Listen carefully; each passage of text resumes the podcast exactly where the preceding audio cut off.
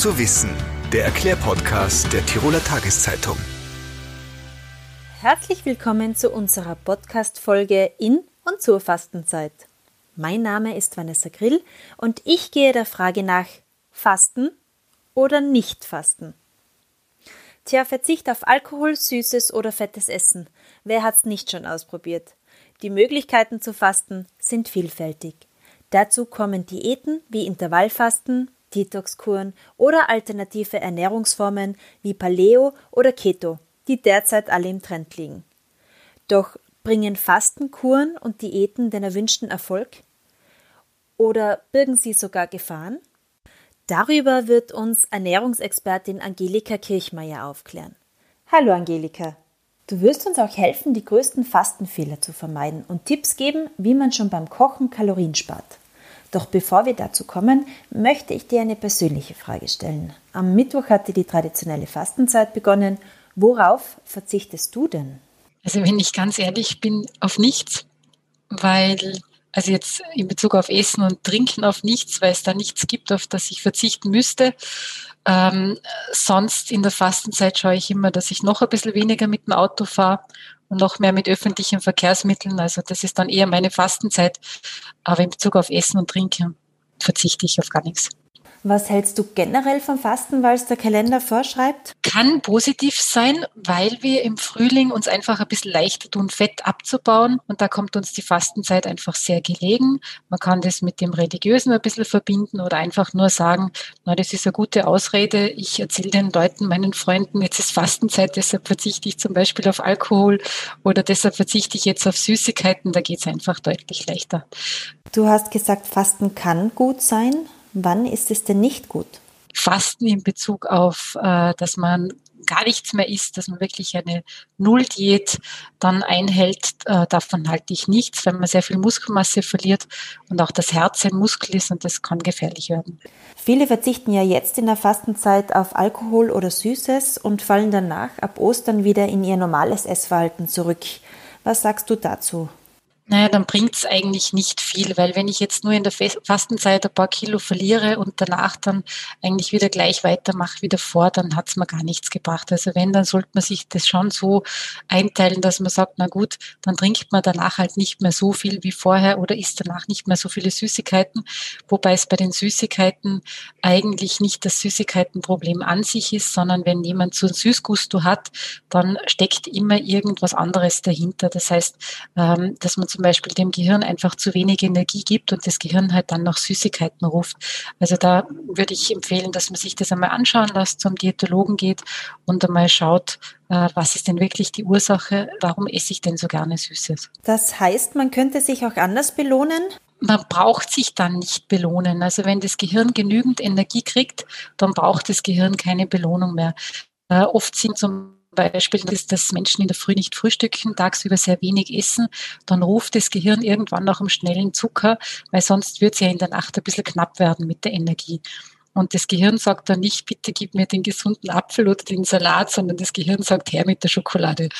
Dieses System kann man einfach durchbrechen, indem man hergeht und dann in der Früh zum Beispiel äh, ein Brot isst mit einem Belag drauf, am besten ein Vollkornbrot oder dass man sich ein Porridge kocht oder dass man Haferflocken mit, mit einem Joghurt und Obst oder sowas isst, dann hat man schon einmal ein bisschen einen Energieschub fürs Gehirn und dann am tagsüber, am Vormittag ein bisschen Jause, mittags einfach immer Gehirnenergie danken, dann hat man eigentlich keinen Süßgusto. Viele Leute möchten in der Fastenzeit ein paar Kilos verlieren oder ihrem Körper etwas Gutes tun und verzichten typischerweise auf Süßes oder Alkohol.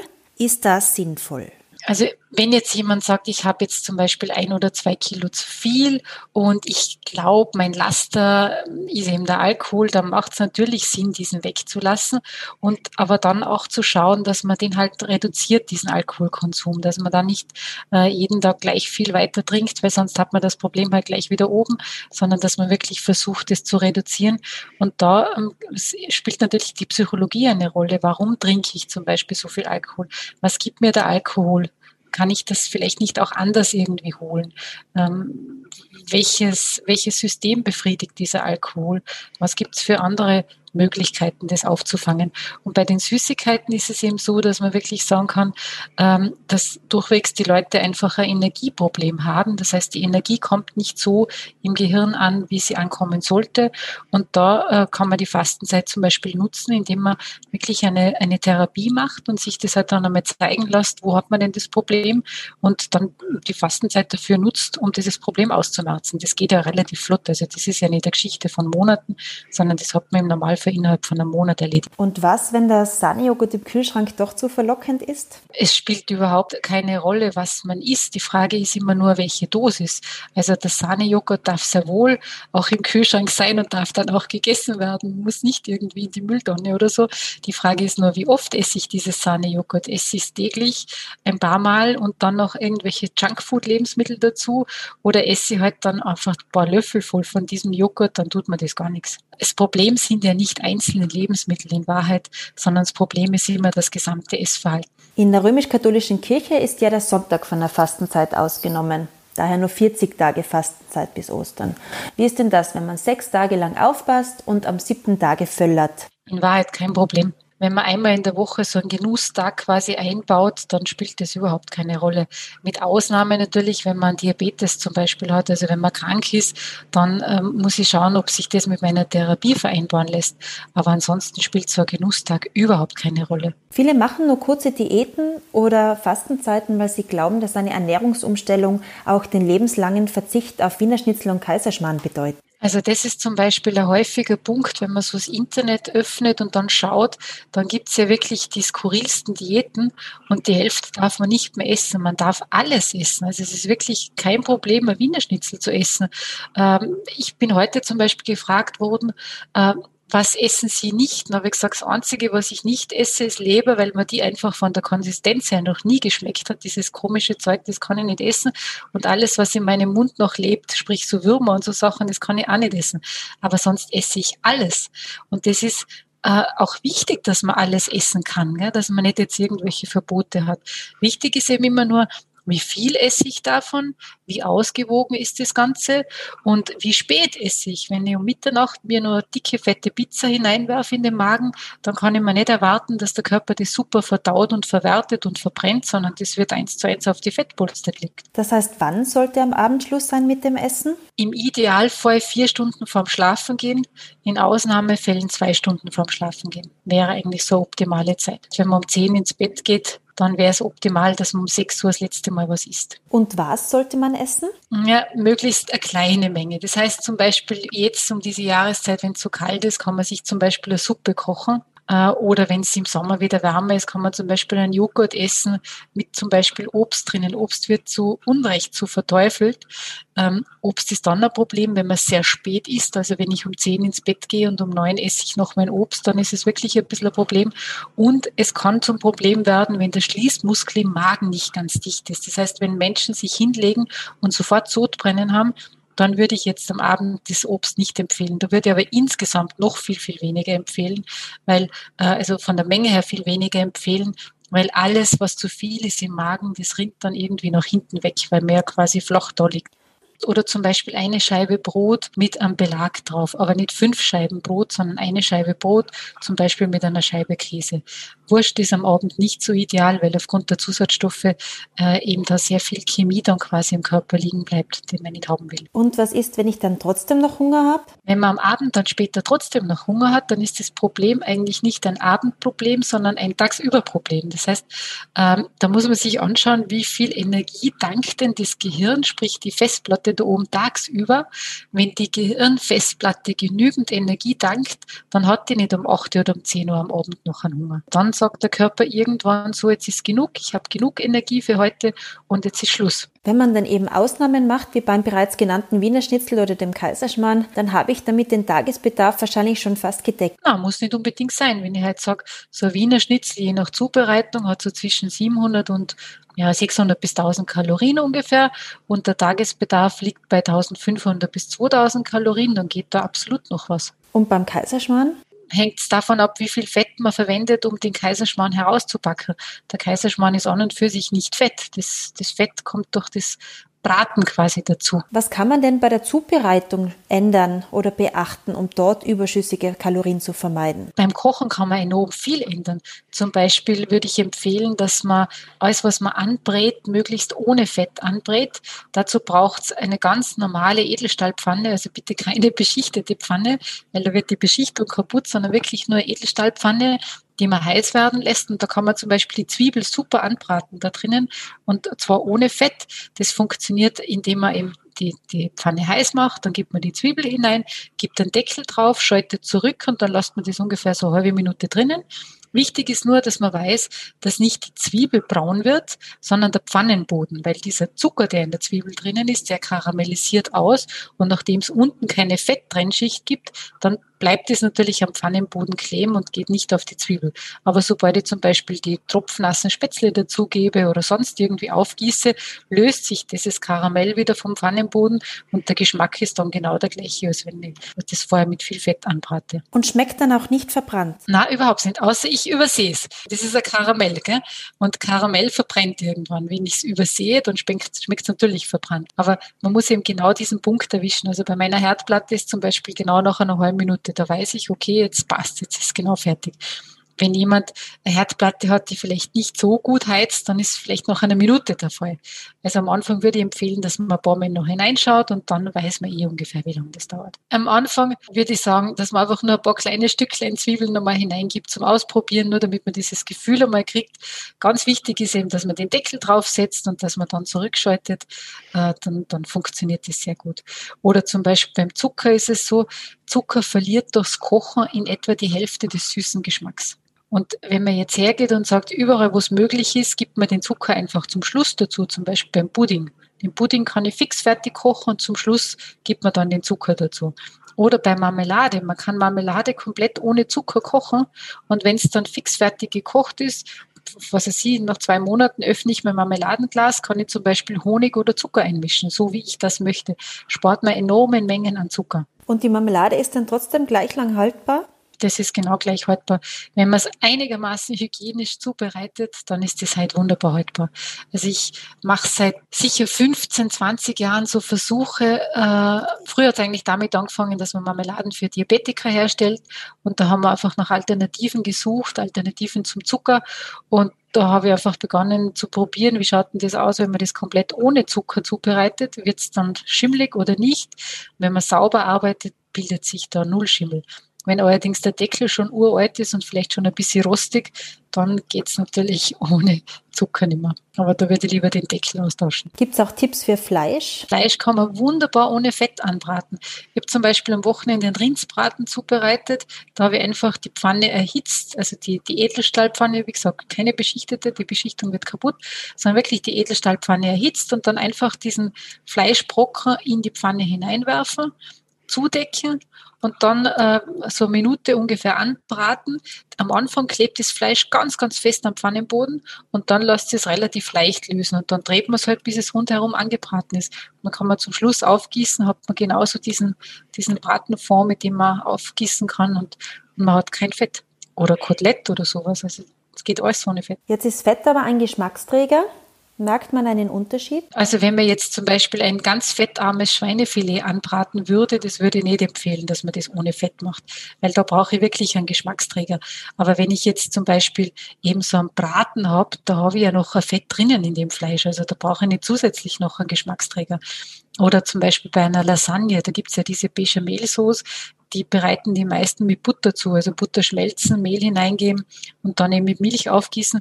Die Butter kann man sich sparen, die spürt man im Endprodukt überhaupt nicht mehr. Das macht man am besten so wie im Pudding. Also zwei Drittel der Milch aufgießen, die restliche Milch mit Mehl vermischen, so wie beim Pudding, einfach einrühren, so lange einrühren, bis es blubbert und fertig ist die Bechamelsauce. Weil ja die Lasagne an und für sich, der Käse und das Fleisch, da ist eh schon genug Fett drinnen und, und dann brauche ich nicht nur zusätzliches Fett.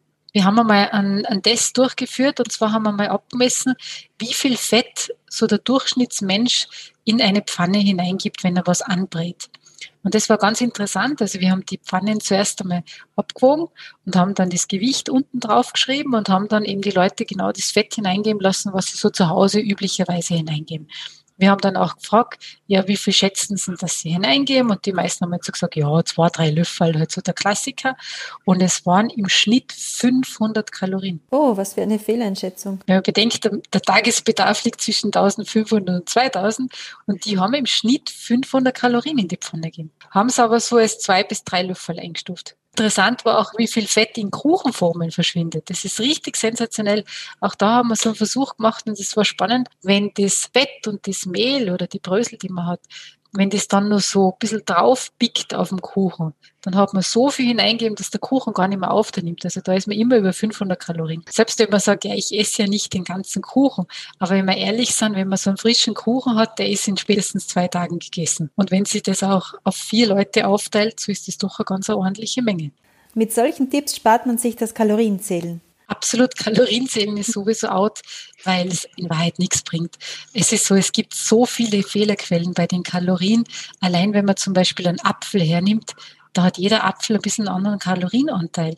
Oder wenn man Nudeln oder was auch immer verwendet, äh, die haben zwar hinten drauf die Nährwertangaben, aber die dürfen abweichen. Da gibt es eine Toleranzschwelle äh, oder so einen Toleranzbereich und die dürfen eben bis zu 30 Prozent teilweise abweichen, diese Nährwerte.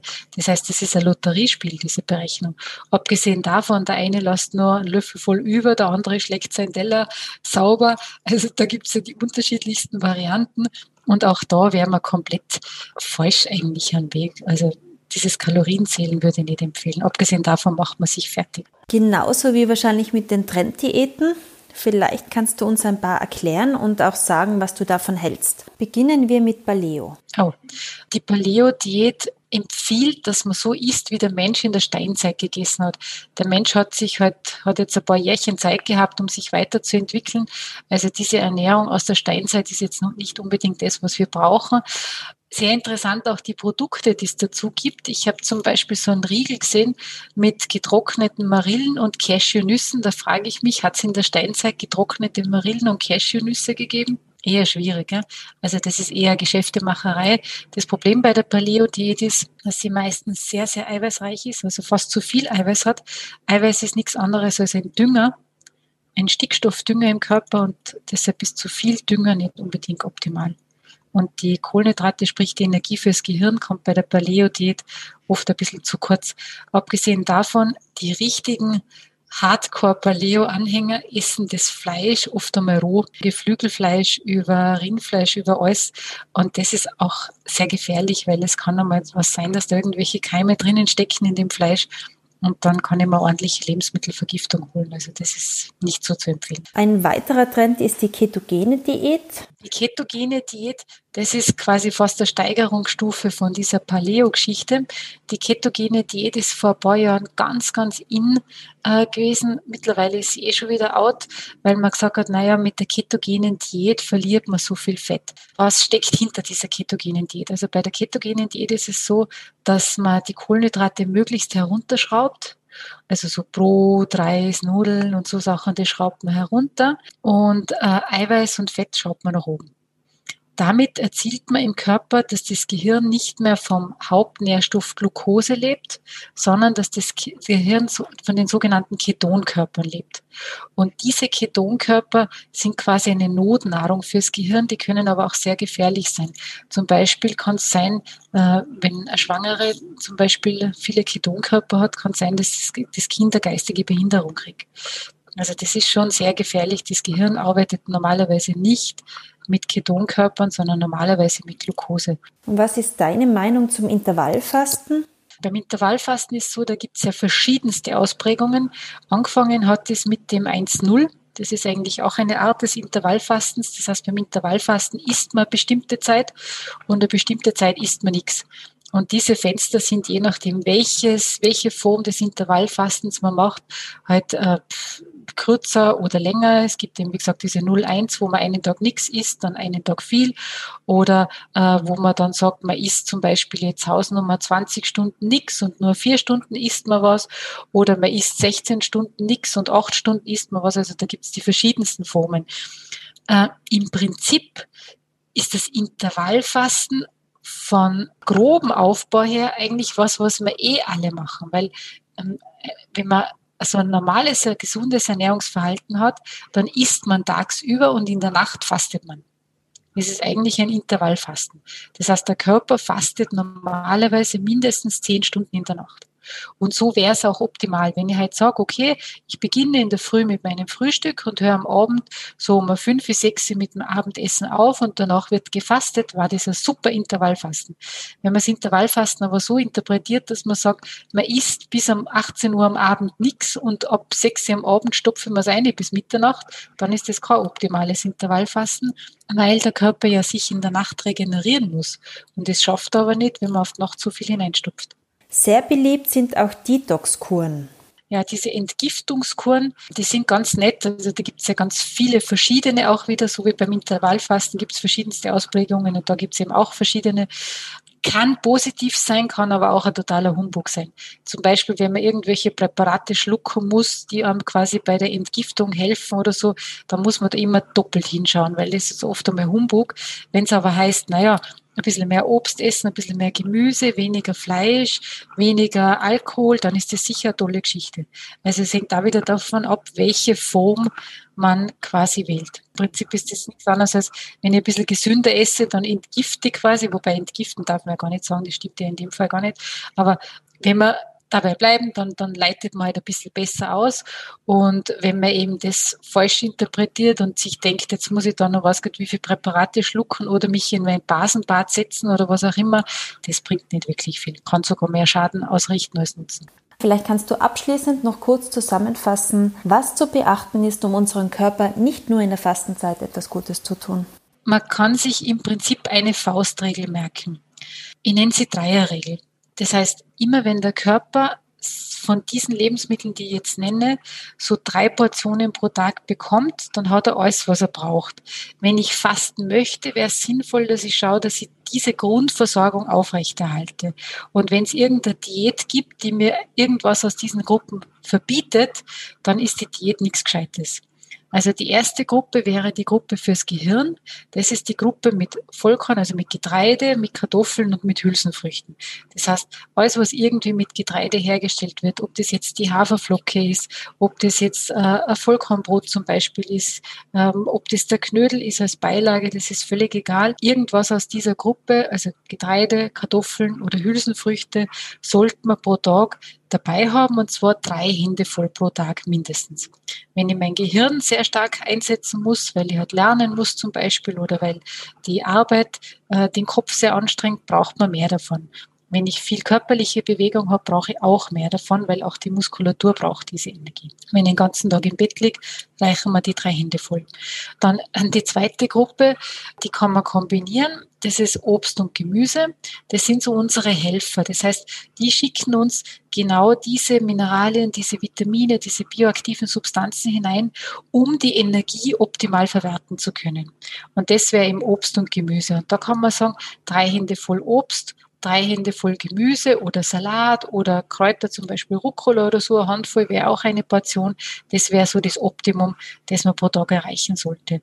Wenn man jetzt sagt, ich möchte kein Obst, dann kann ich sechs Hände Gemüse essen. Wenn ich sage, ich möchte kein Gemüse, ja, kann man sechs Hände Obst essen. Obst hat halt ein bisschen mehr Kalorien. Das muss man halt beachten. Dann die nächste Gruppe, das sind die Milchprodukte. Bei den Milchprodukten ist so, dass man da im Prinzip ähm, die Menschheit so ein bisschen teilen, spalten muss, weil ungefähr 90 Prozent der Bevölkerung verträgt keine Milch und ungefähr 10 Prozent der Bevölkerung kann die Milch wunderbar verwerten und soll die auch haben, weil das eben dann für, für den Körper wertvolles Kalzium zum Beispiel liefert oder Biodin oder so. Also da sind schon verschiedene Substanzen drin, die wir im Körper brauchen. So, jetzt ist die Frage, wer verträgt sie, wer verträgt sie nicht.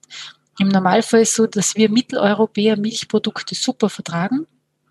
Ähm, alle Südländer, ähm, Afrikaner, Chinesen, also für die sind die Milchprodukte nicht wirklich ideal, weil sie es einfach nicht ordentlich spalten können, weil ihnen die Laktase fehlt, also das Enzym zur Spaltung. Und für uns, wie gesagt, ist es was ganz Gutes für die Knochen, für die Kalziumversorgung äh, und, und, und das wären jetzt einmal die, die Lebensmittel, also dieses äh, Gehirnnahrungsgrupperl, sprich Kartoffeln, Getreide, Hülsenfrüchte, dann die zweite Gruppe die Helfer, Obst, Gemüse und die dritte Gruppe eben dieses, dieser Kalziumlieferant, die Milch. Das wären einmal so die Basislebensmittel, die wir pro Tag brauchen. Wenn man in einer Diät diese Lebensmittel vermeiden muss, dann muss man sich die Frage stellen, wie sinnvoll ist diese Diät. Und dann gibt es noch Lebensmittel, da brauchen wir nur pro Woche drei Portionen. Also pro Woche äh, drei Portionchen, zum Beispiel bei Fleisch, braucht man nur pro Woche drei Handteller, nicht drei Handflächen große, sondern drei Handteller große Stückchen. Also ein großes Schnitzel deckt dann oft einmal schon zwei Handteller Flächen ab. Gell? Das braucht man fürs Vitamin B12, das brauchen wir für die Blutbildung äh, und fürs Eisen. Und natürlich ist es eine gute Eiweißquelle. Und wer kein Fleisch isst? Wer kein Fleisch isst, der sollte immer wieder den Vitamin B12-Spiegel messen lassen, also so im Jahresrhythmus mindestens, weil wenn das Vitamin B12 knapp wird, dann geht schnell. Man hat einen Speicher, der bis zu zehn Jahre reichen kann, aber es kann auch sein, dass der nach fünf Jahren fertig ist. Und deshalb sollte man sich das immer anschauen lassen, wenn man eben kein Fleisch isst. Dann gibt es noch eine weitere Gruppe, das sind die Eier. Auch da drei Eier pro Woche sind ganz gut. Da haben wir auch eine, sehr gute Basisversorgung. Wenn man ein bisschen mehr davon isst, ist jetzt auch nicht das große Problem. Aber so drei Eier pro Woche wären einfach gut, um das rundherum super abzudecken. Und dann gibt's noch eine weitere Gruppe und die ist ein bisschen schwierig, das wäre der Fisch. Äh, Süßwasserfische sind super. Auch da kann man so drei Handteller große Stückchen essen. Bei den Meeresfischen ist mittlerweile so, dass man sich die Frage stellen muss, das Meer ist eine schmutzige Badewanne. Na, natürlich habe ich das auch im Fisch drinnen. Macht Sinn, dass man dann wirklich so viel Meeresfisch isst. Also das muss man sich selber überlegen. Und, und von der Empfehlung her lautet es, drei Supportionen pro Woche wären optimal, allerdings mit der Einschränkung, dass eben der Meeresfisch nicht mehr ganz so gut ist und so sauber ist, wie es einmal war. Jetzt ist die Frage, wenn man keinen Meeresfisch isst, dann muss man sich äh, irgendeine Jodquelle suchen und das wäre bei uns das jodierte Salz. Also wer viel Fisch isst aus dem Meer, der braucht kein jodiertes Salz. Wer keinen Fisch isst oder wenig, der soll ein jodiertes Salz verwenden. Und das wäre eigentlich die Basis. Also wenn wir das drinnen haben, dann haben wir schon einmal eine gute Basis gelegt und alles andere kann man dann ein bisschen ausschmücken. Und bei jeder Diät gilt, wenn das drin ist, passt. Wenn es nicht drinnen ist, würde ich es lieber nicht machen. Ja, dann werden wir hoffentlich die Fastenzeit dazu nutzen, um etwas bewusster zu essen und uns auch schon beim Kochen Gedanken zu machen, wo wir Kalorien einsparen können. Du hast uns ja einige Tipps gegeben. Mehr Infos findet man in deinen Kochbüchern. Genau. Und somit verabschiede ich mich und bedanke mich für das informative Gespräch. Das war Gut zu wissen, der Erklärpodcast der Tiroler Tageszeitung.